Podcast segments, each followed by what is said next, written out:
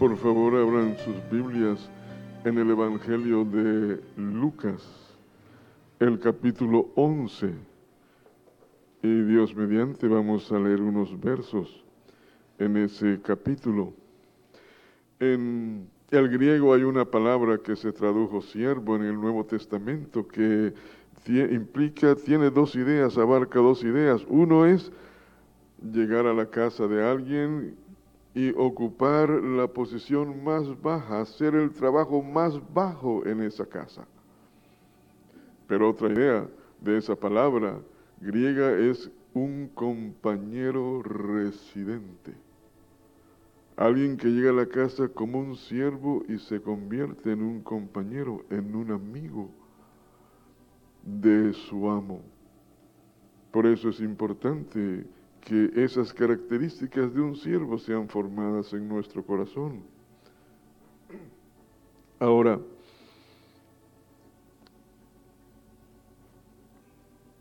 otra, otro punto importante en el camino para llegar a ser amigos del Señor, lo encontramos en Lucas 16, en los primeros versículos. Ahí el Señor relata la parábola del mayordomo infiel y él dice lo siguiente a la luz de esa parábola, ganad amigos por medio de las riquezas injustas.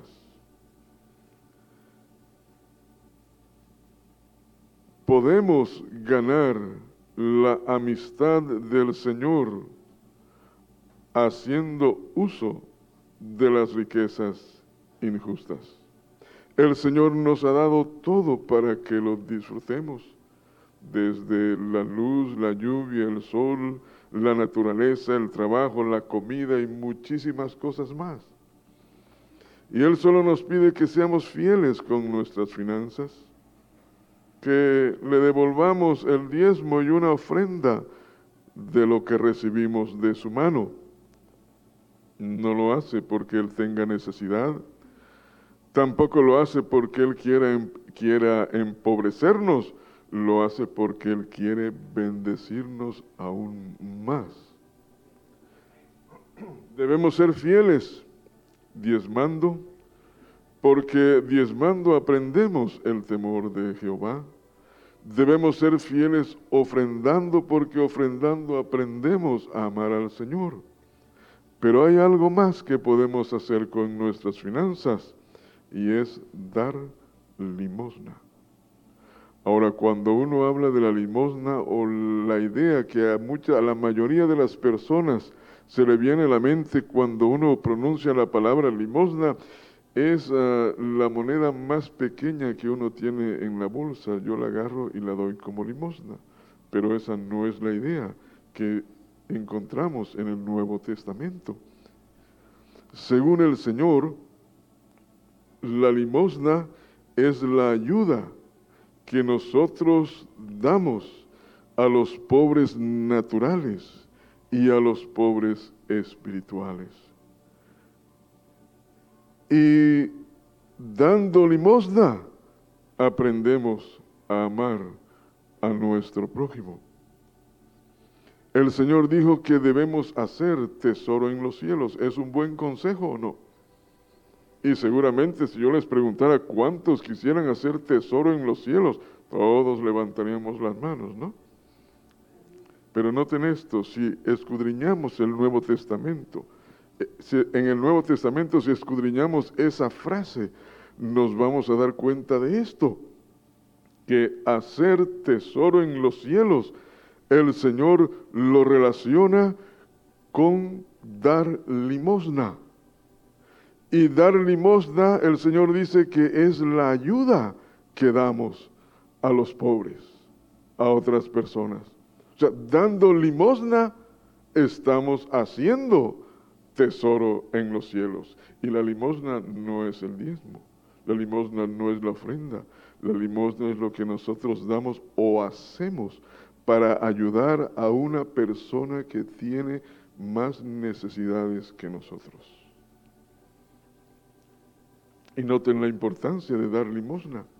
La salvación llegó a la casa de Cornelio gracias a dos cosas. Fue el testimonio que dio el ángel acerca de Cornelio y la razón por la que el Señor escuchó sus oraciones. El ángel le dice, tus oraciones y tus limosnas, la ayuda que él daba a la gente pobre en Israel, movió el corazón de Dios para enviarle a Pedro y mostrarle el camino de salvación. Ahora, ustedes abrieron su Biblia en Lucas 11, ¿no? Leamos unos versos en Lucas 11 y veamos otra de las bendiciones de dar limosna o de ayudar, de hacer algo para bendecir a alguien que está, es más pobre, es más necesitado que yo. En Lucas 11, Leamos desde el 37 en adelante. Luego que hubo hablado, le rogó un fariseo que comiese con él. Y entrando Jesús en la casa, se sentó a la mesa. El fariseo cuando lo vio, se extrañó de que no hubiese, no se hubiese lavado antes de comer. Pero el Señor le dijo, ahora bien, vosotros los fariseos limpiáis lo de fuera del vaso y del plato, pero por dentro estáis llenos de rapacidad y de maldad. Ahora, él está hablando de utensilios naturales, pero los está aplicando a uno, ¿no? Porque somos vasos Necios, dice el versículo 40, el que hizo lo de fuera, ¿no hizo también lo de dentro? Y leamos con mucha atención el 41, pero dad limosna de lo que tenéis, no de lo que nos sobra, porque generalmente a casi ninguno de nosotros nos sobra algo. Siempre nos hace falta, ¿no? no importa lo que tengamos, siempre nos hace falta algo. Dad limosna de lo que tenéis y fíjense, y entonces cuando estemos haciendo eso, cuando estemos bendiciendo con nuestro dinero o con nuestro tiempo, con nuestro trabajo, a alguien más necesitado que nosotros, todo os será limpio.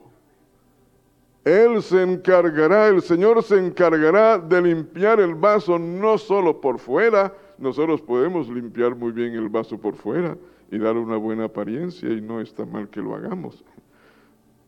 Pero el Señor se va a encargar de limpiar nuestro corazón.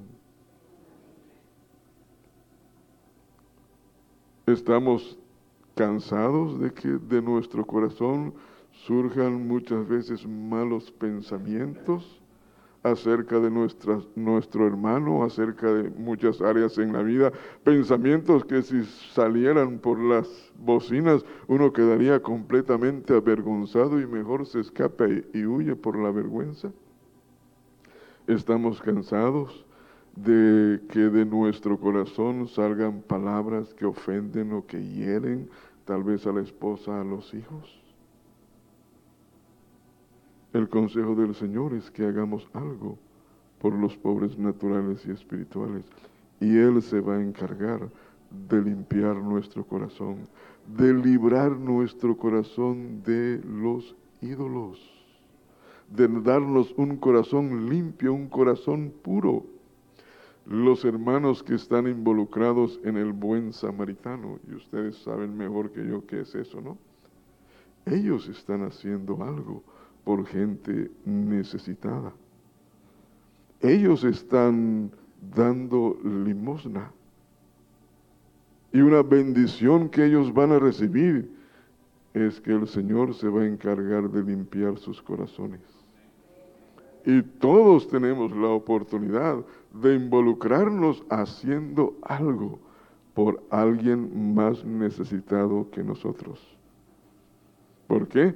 Porque el Señor dice que podemos ganar su amistad haciendo uso de las riquezas injustas. Podemos, una de las bendiciones que vamos a recibir es que llegaremos a ser amigos del Señor. Ahora leamos otros versos en Juan 15, otro punto para llegar a ser amigos del Señor. Juan 15, versículos 14 y 15. Vosotros, dice el 14, sois mis amigos si hacéis lo que yo os mando. Ya no os llamaré siervos, porque el siervo no sabe lo que hace su Señor pero os he llamado amigos, porque todas las cosas que oía de mi Padre, os las he dado a conocer. Si queremos llegar a ser amigos del Señor, tenemos que aprender a oír y a obedecer. Y aprender a obedecer es tal vez lo más importante en la vida. Y si usted piensa que lo más importante es el amor, no hay ningún problema. Según el Señor Jesucristo, si lo amamos, vamos a obedecerlo. Porque el amor verdadero se manifiesta en obediencia. En Juan 14, 15 el Señor dice, si me amáis, guardad mis mandamientos. Luego en el verso 21 del mismo capítulo, el que tiene mis mandamientos y los guarda, ese es el que me ama. Y luego en los versículos 23 y 24 del mismo capítulo, el que me ama, mi palabra guardará. El que no me ama, no guarda mis palabras qué tan importante es la obediencia, lo vemos desde el libro de Génesis hasta el libro del Apocalipsis. Noten esto. En Génesis, el Señor le dio una orden sencilla a Adán y a Eva. Si ellos obedecían esa orden sencilla, ellos podían permanecer en el huerto y comer del árbol de la vida. Y sabemos cuál fue la orden, ¿no? De todos los árboles podéis comer menos del árbol de la ciencia del bien y del mal. Si ellos obedecían esa orden, permanecían en el huerto, en la presencia del Señor, seguían caminando con el Señor cara a cara, oyendo su voz, y podían comer del árbol de la vida. Sabemos la historia. Pero noten cómo termina el libro del Apocalipsis y leamos un verso en Apocalipsis 22, versículo 14. Apocalipsis 22, 14.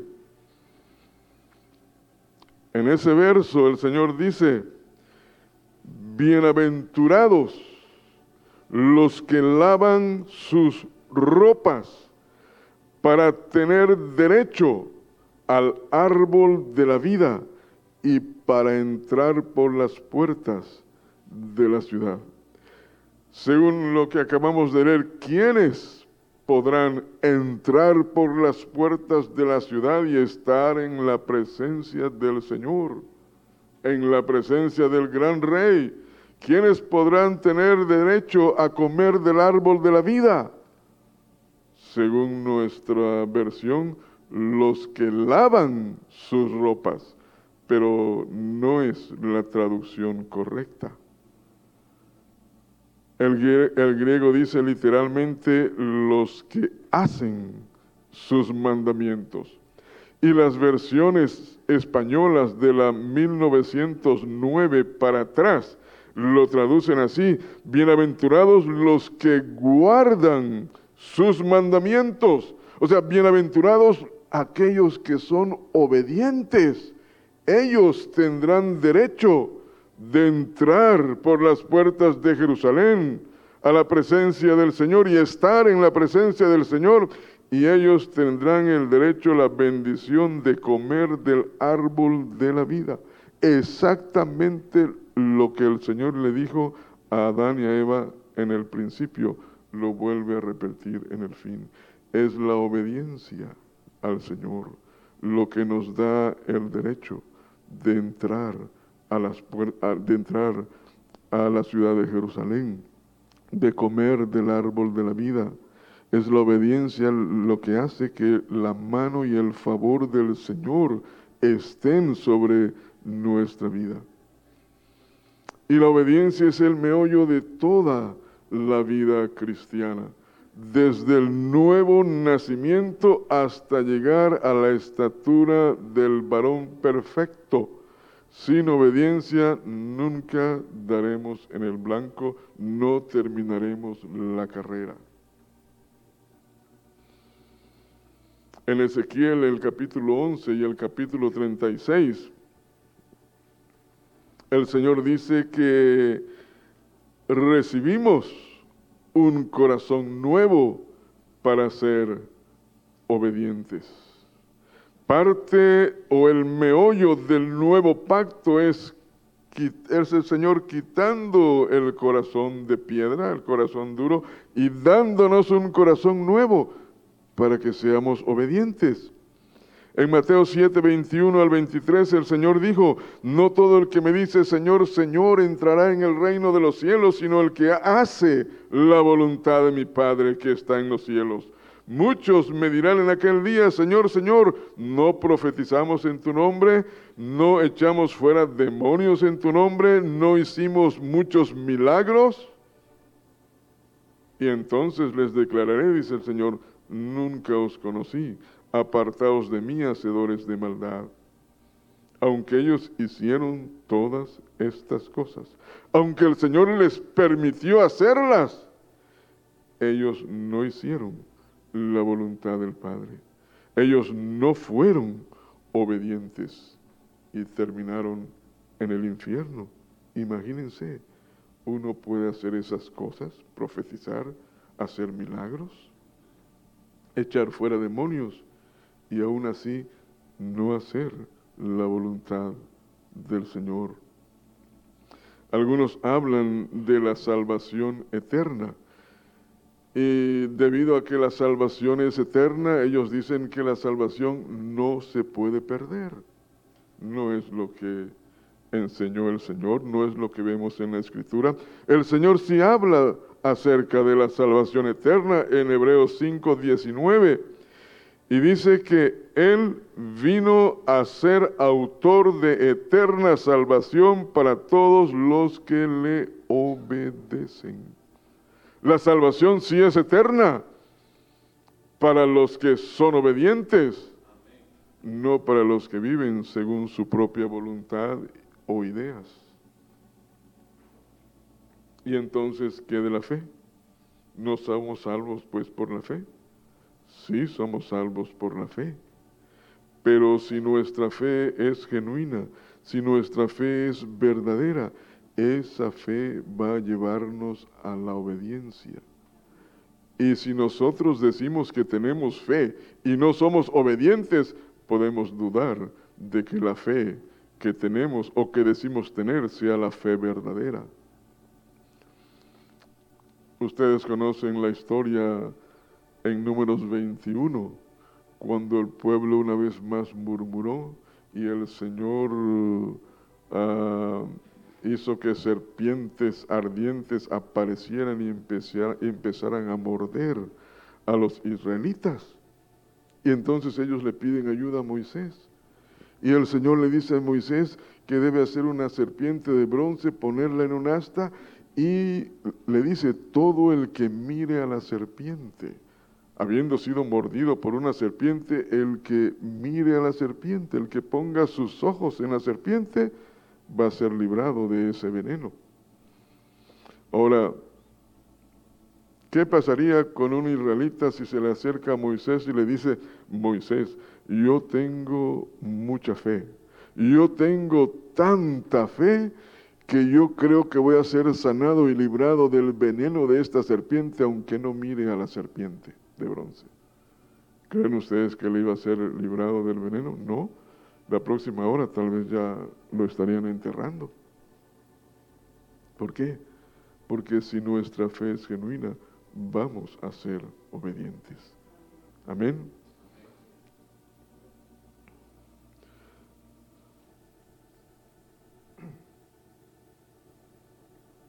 En Mateo 7, 24 al 27. Cualquiera pues que me oye estas palabras y las hace, le compararé a un hombre prudente que edificó su casa sobre la roca. Descendió lluvia, vinieron ríos y soplaron vientos y golpearon contra aquella casa y no cayó, porque estaba fundada sobre la roca. Pero cualquiera que me oye y no hace estas cosas, vendrán las mismas cosas y la casa caerá. La obediencia, oír y obedecer al Señor es el meollo, la clave para edificar una casa que permanecerá eternamente. Una casa que no caerá en los tiempos de aflicción, de tormenta, de dificultad, de tribulación, de persecución, pero una casa también que no caerá en los tiempos de bendición.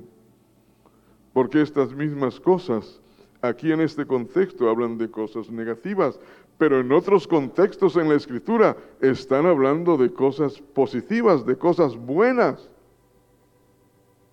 Y noten esto, algo que se ve en la escritura es que el pueblo de Dios no permaneció fiel al Señor ni en los momentos de prueba, ni en los momentos de bendición. Y somos parte de ese pueblo y no somos mejores que ellos. En los tiempos de prueba ellos estaban quejándose y estaban murmurando. Y en los tiempos de bendición ellos sencillamente se olvidaron del Señor. Y eso puede suceder con nosotros. Pero si oímos y obedecemos, nuestra casa permanecerá firme, estable por toda la eternidad. No importan los tiempos que vengan. Y vienen tiempos de dificultad y también vienen tiempos de bendición. Noten esto, en el fin del viaje, justo antes de entrar a la tierra prometida, el Señor bendijo a Israel con los despojos de dos reinos, de Og y Seón. Y esa bendición causó que dos tribus y media tomaran la decisión de no entrar a la tierra. Estamos en el fin del viaje.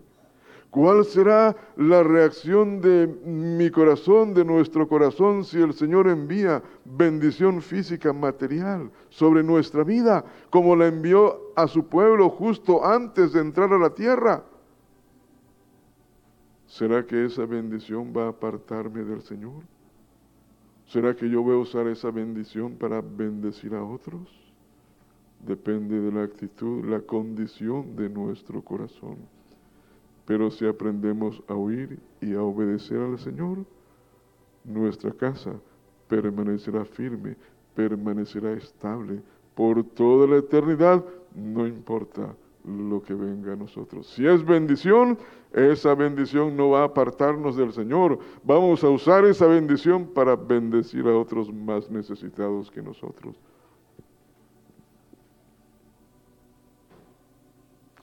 Ahora leamos un verso en, 14, en Juan 14, porque en pocas palabras, ahí el Señor nos menciona tres bendiciones de ser obedientes.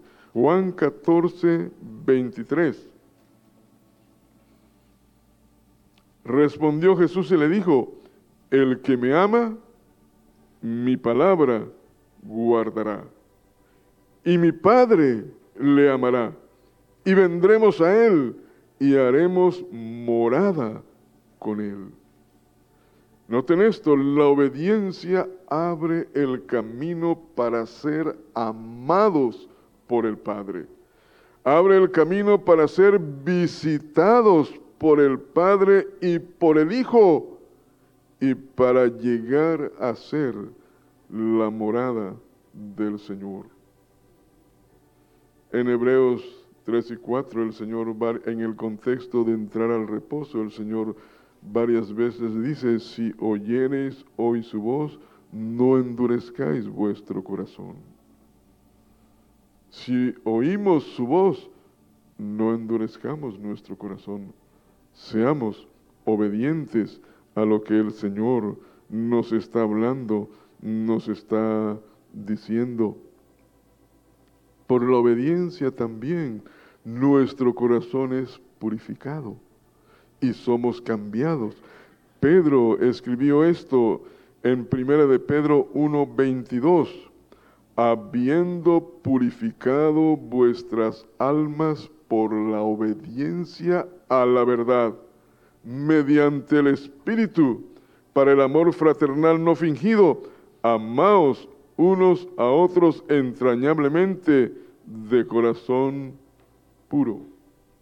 Pedro dice que la obediencia a la verdad es la clave para que nuestra alma sea purificada y para que lleguemos a tener un corazón puro. Y si nuestra alma está siendo purificada, si nuestro corazón está siendo limpiado, entonces estamos siendo cambiados de gloria en gloria conforme a la imagen y semejanza de nuestro Señor Jesucristo. Cada vez que obedecemos al Señor, cada vez que le decimos, sí Señor, alguna área en nuestra vida, en nuestro corazón está siendo limpiada, purificada. Cada vez que obedecemos al Señor, Él crece y nosotros menguamos. Pero cuando le decimos no a Dios, empieza un proceso de separación en nuestra vida. Perdemos nuestra comunión con Dios. Perdemos nuestra comunión con los hermanos, con su cuerpo y nuestro corazón empieza a endurecerse.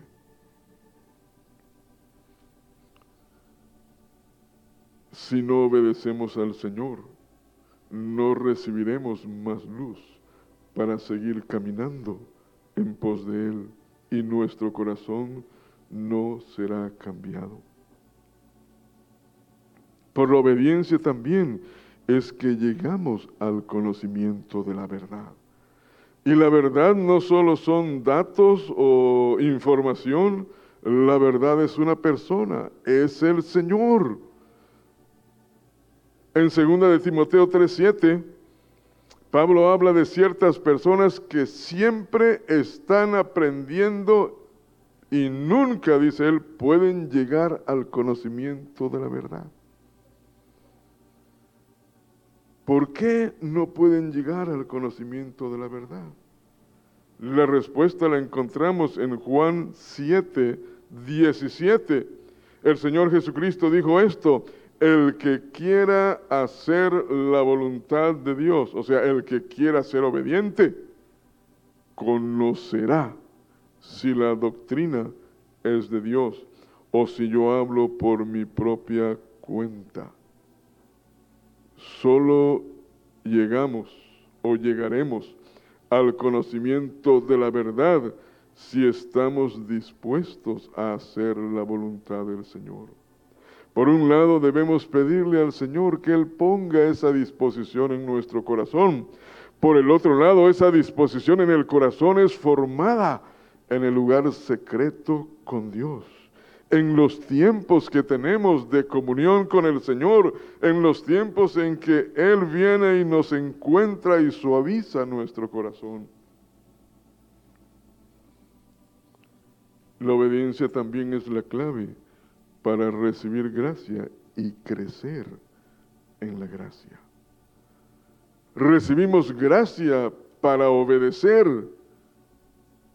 y la obediencia hace que sigamos recibiendo más gracia. Leamos unos versos en Lucas, el capítulo 2. Lucas 2, versículos 39 y 40.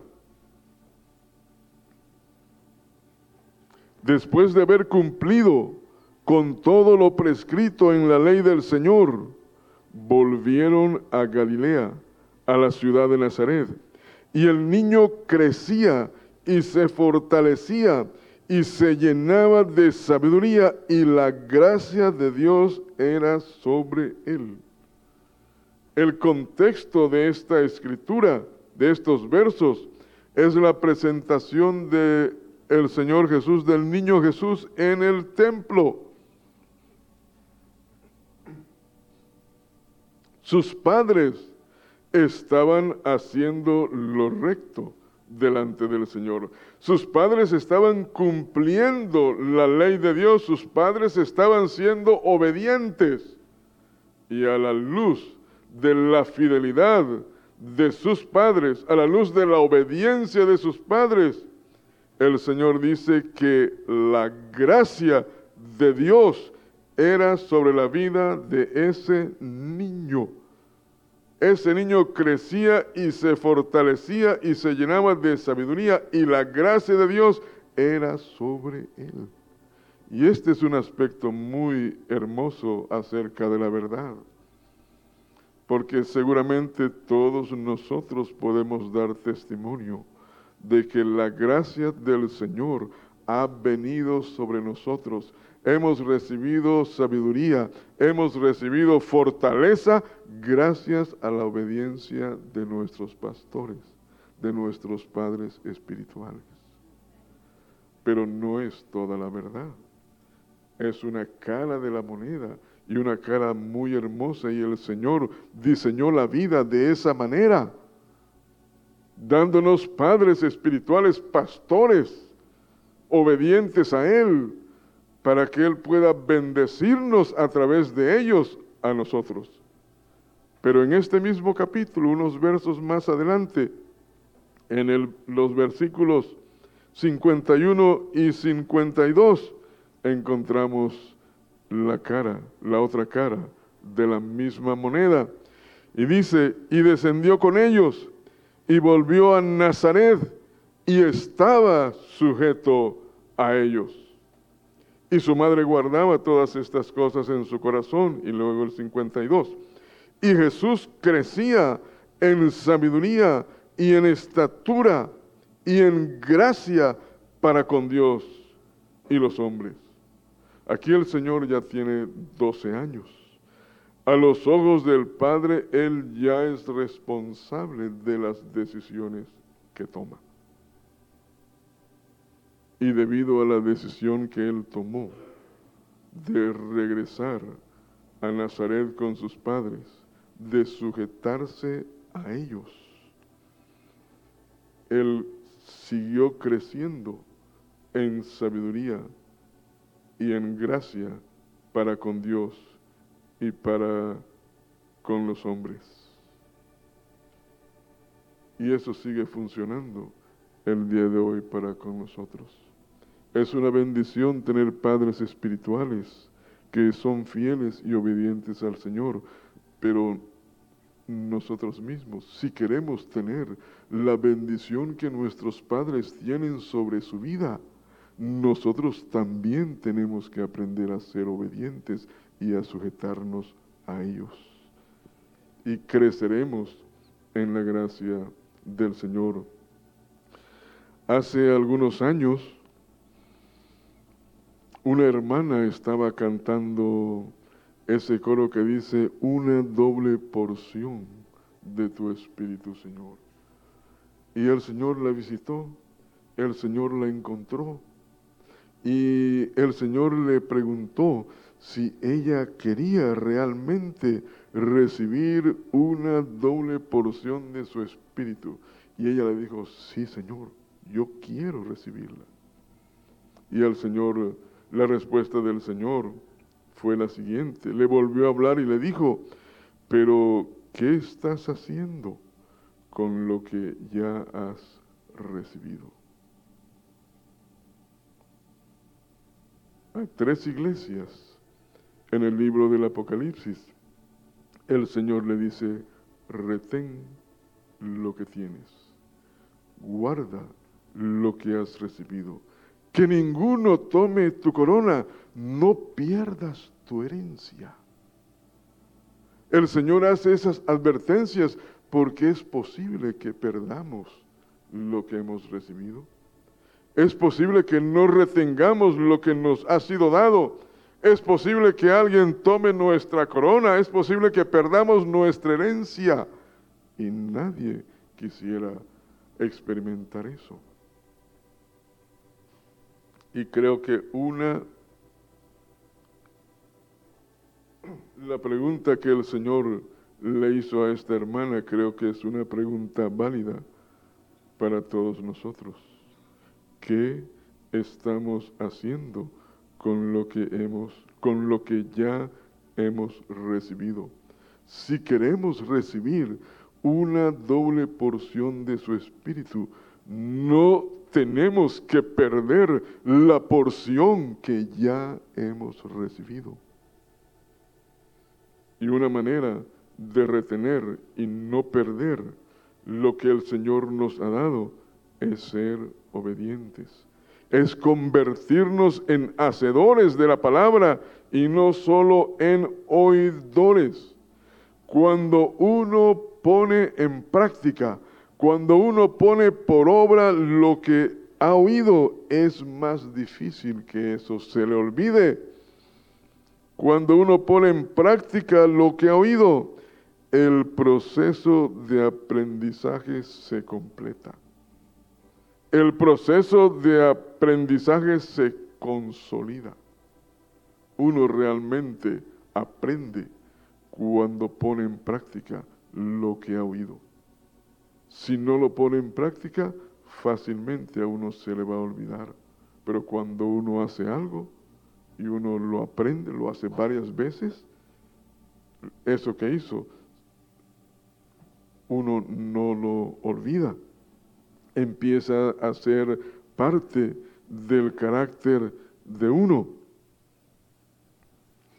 Ahora, Pablo dice que la obediencia debe ser de corazón.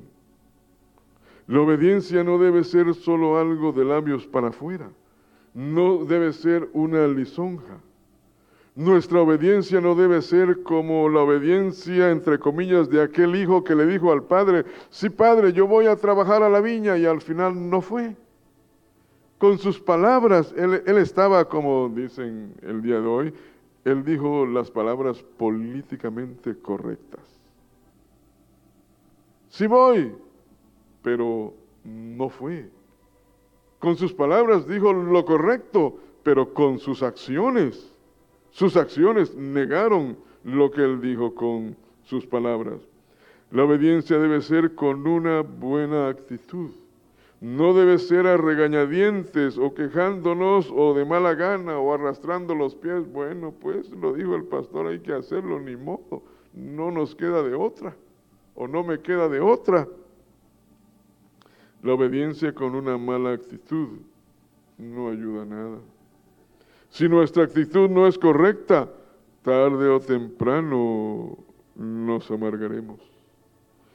Y la amargura nos impide alcanzar la gracia del Señor. Tal vez ustedes han oído esta anécdota, esta ilustración de un niño al que hizo algo malo, algo inadecuado y entonces lo disciplinaron y le dijeron, vas a estar parado en ese rincón mirando ahí a la pared. Y el niño dijo, no, yo no estoy parado ahí. Y lucharon un poco con él y al final lo convencieron. Y el niño dijo, bueno, yo voy a estar parado mirando a la pared, pero quiero que sepan una cosa. Yo por fuera voy a estar parado, pero por dentro voy a estar sentado. Su obediencia, entre comillas, solo era o fue un acto externo, pero en su corazón él seguía revelándose. No es el tipo de obediencia que el Señor requiere de nosotros. Nuestra obediencia debe ser con una buena actitud de corazón, porque para el Señor la actitud del corazón es más importante aún que nuestros actos externos. Los actos externos de los fariseos en muchos casos eran impecables, pero la actitud de su corazón era horrible y fueron rechazados por el Señor. Podemos hacer cosas buenas con una mala actitud y eso no cuenta para el Señor. El Señor dice que podemos dar limosna, podemos orar incluso, con una mala actitud en nuestro corazón. Podemos hacer buenas obras, pero si la actitud en nuestro corazón no es la correcta, para el Señor no somos mejores que los fariseos. Ahora, la, en cuanto a la obediencia,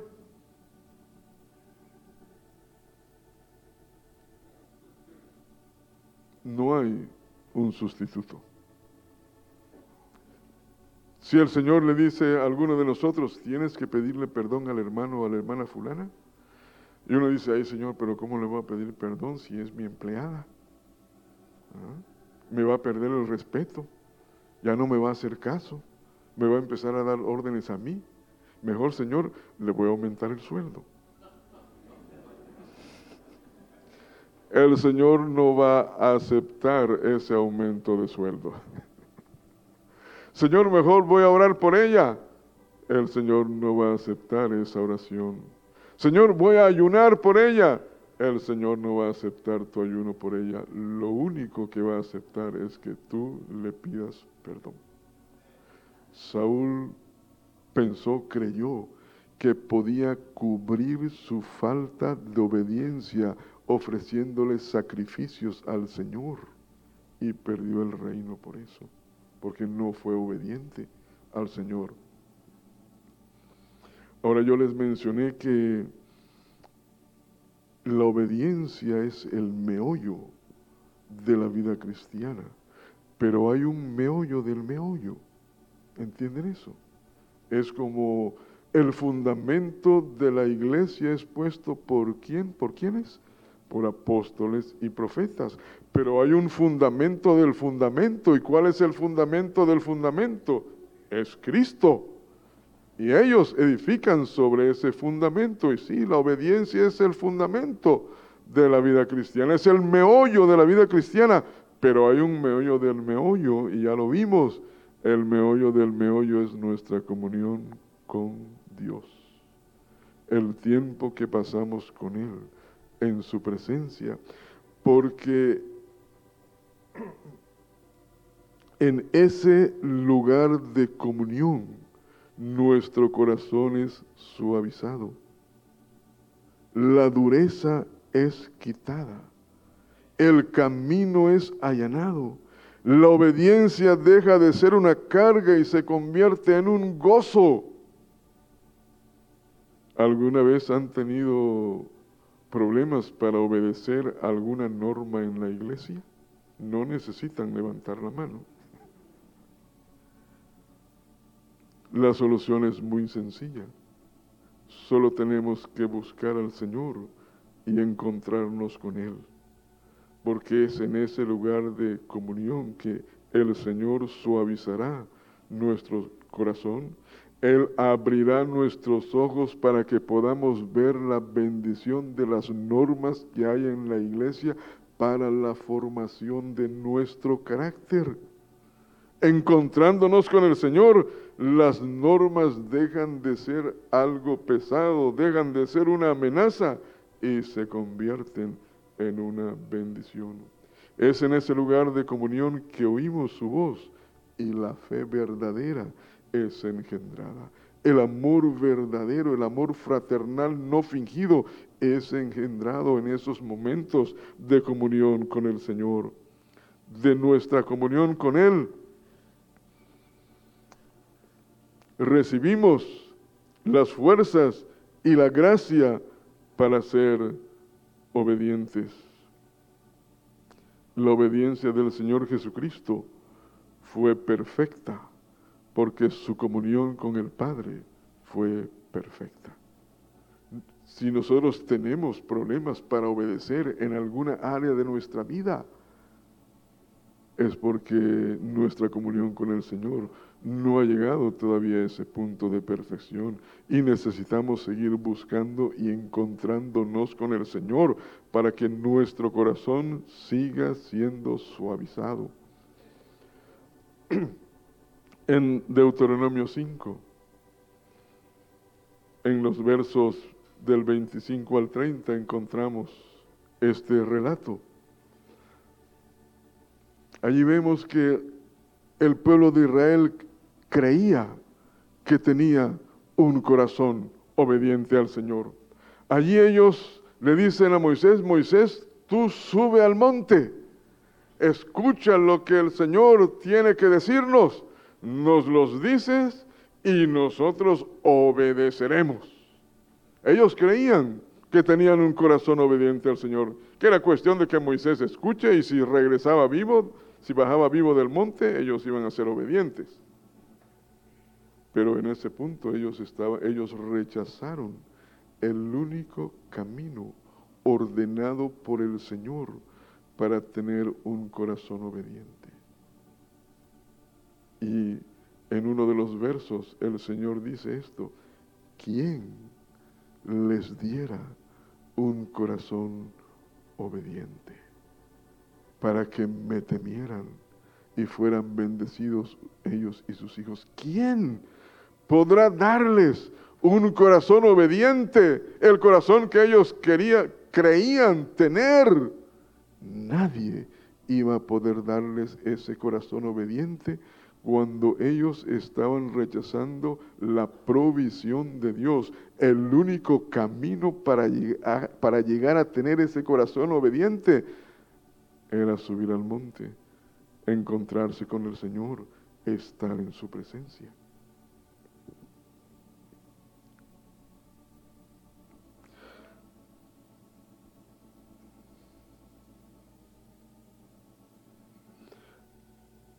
Ahora,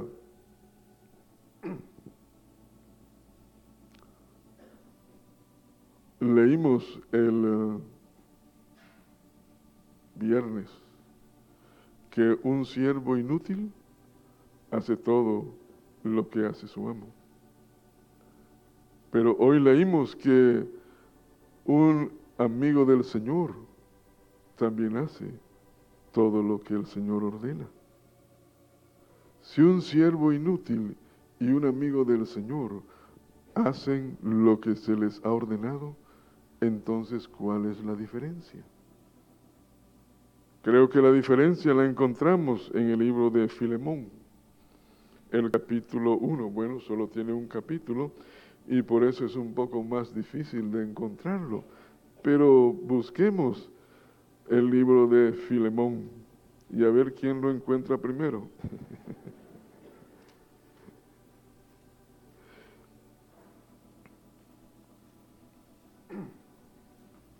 Filemón significa amistad o amistoso.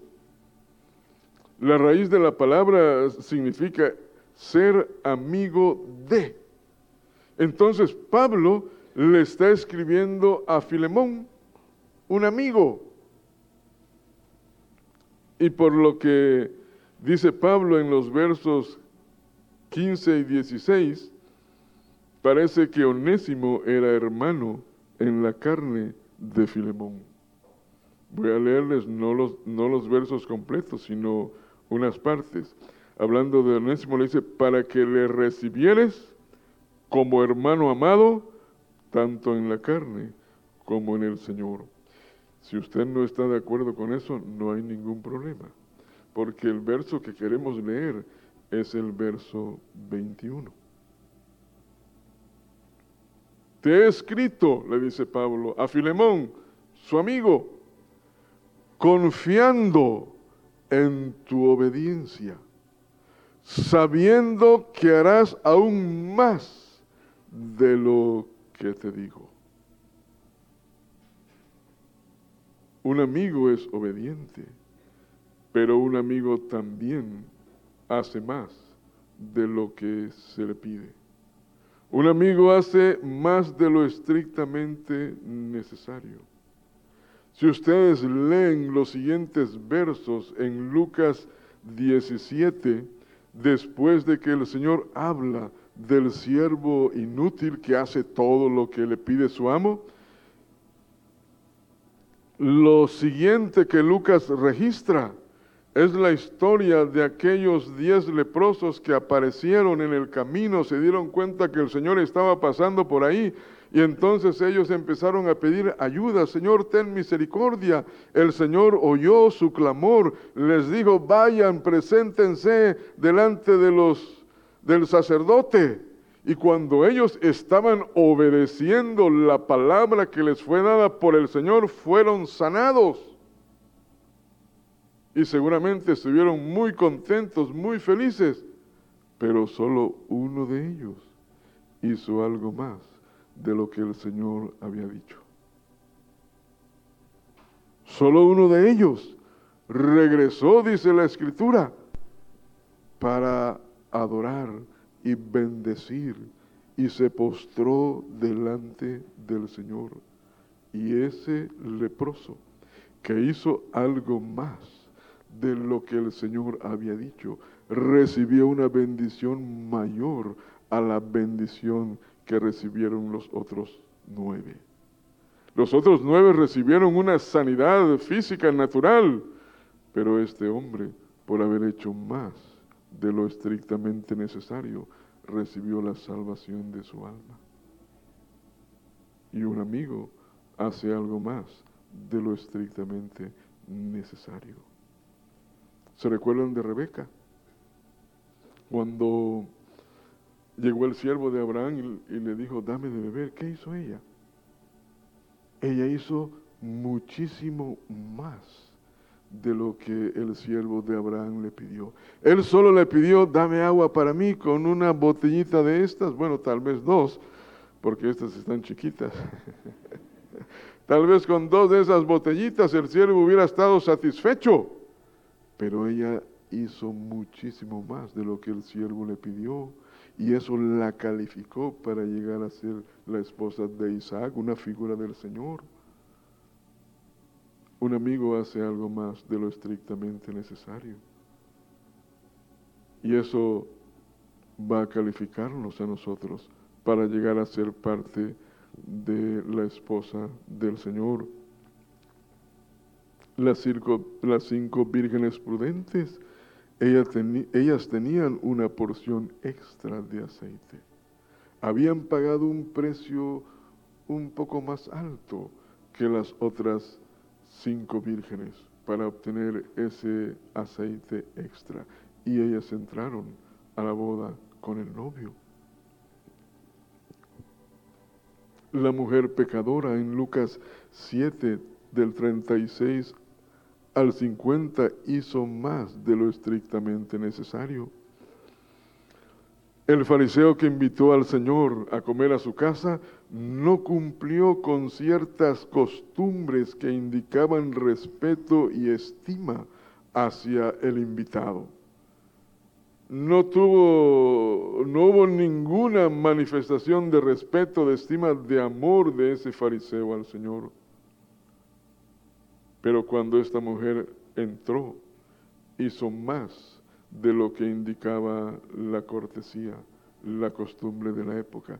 Y ella salió de ese encuentro con la seguridad de su perdón, con la seguridad de su salvación y con la paz de Dios, llenando su corazón. Ambos estuvieron en la mera presencia del Señor y uno quedó vacío y la mujer salió llena, porque ella hizo algo más de lo que indicaba la cortesía. El otro ni siquiera hizo lo que indicaba la cortesía. En el sermón del monte el Señor habló de poner la otra mejilla, de dar,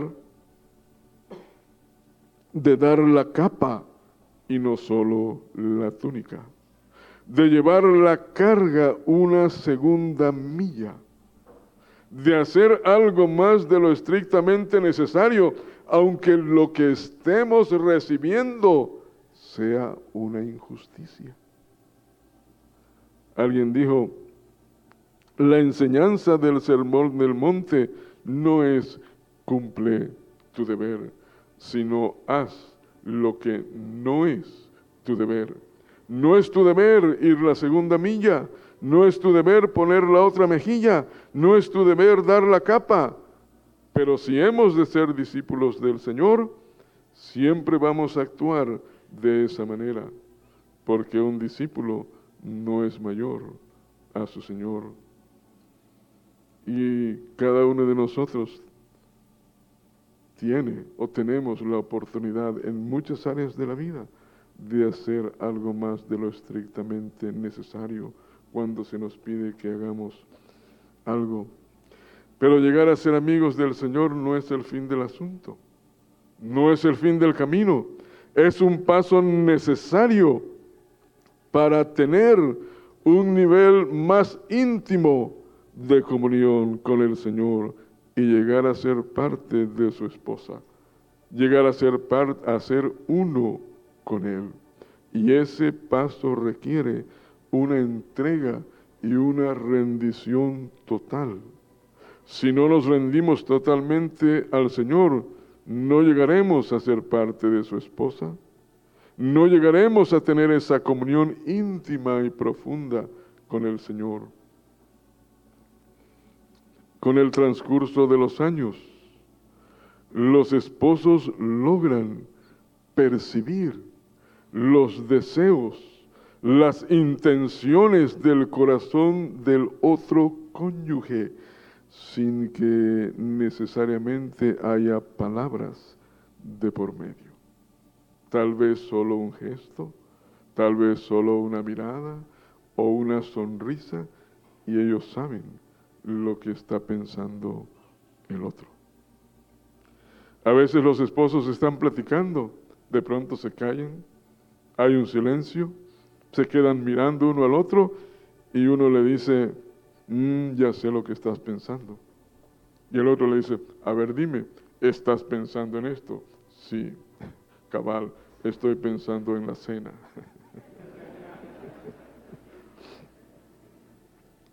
pero es lo que el Señor quiere que experimentemos en nuestra relación con Él. Leamos un último verso y con este verso terminamos. Génesis 8, 21. Génesis 8, 21. No vamos a leer todo el verso, solo la primera parte.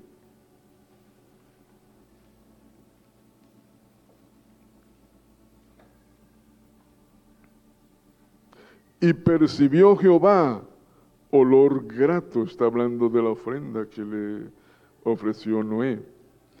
Y dijo Jehová en su corazón, no volveré más a maldecir la tierra por causa del hombre, etc. Jehová dijo en su corazón, o sea, lo pensó, no fue una palabra que salió de sus labios, de su boca, pero alguien lo supo. Alguien percibió en su espíritu lo que el Señor dijo en el suyo. Lo que el Señor dijo en su corazón, alguien lo percibió en su espíritu. Yo creo que fue Noé alguien que había llegado a, tener la intimidad que llegan a tener los esposos, donde las palabras muchas veces no son necesarias, donde uno puede percibir el deseo que hay en el corazón del cónyuge. Y el Señor quiere llevarnos a ese lugar de comunión para que terminemos siendo uno con Él. Amén.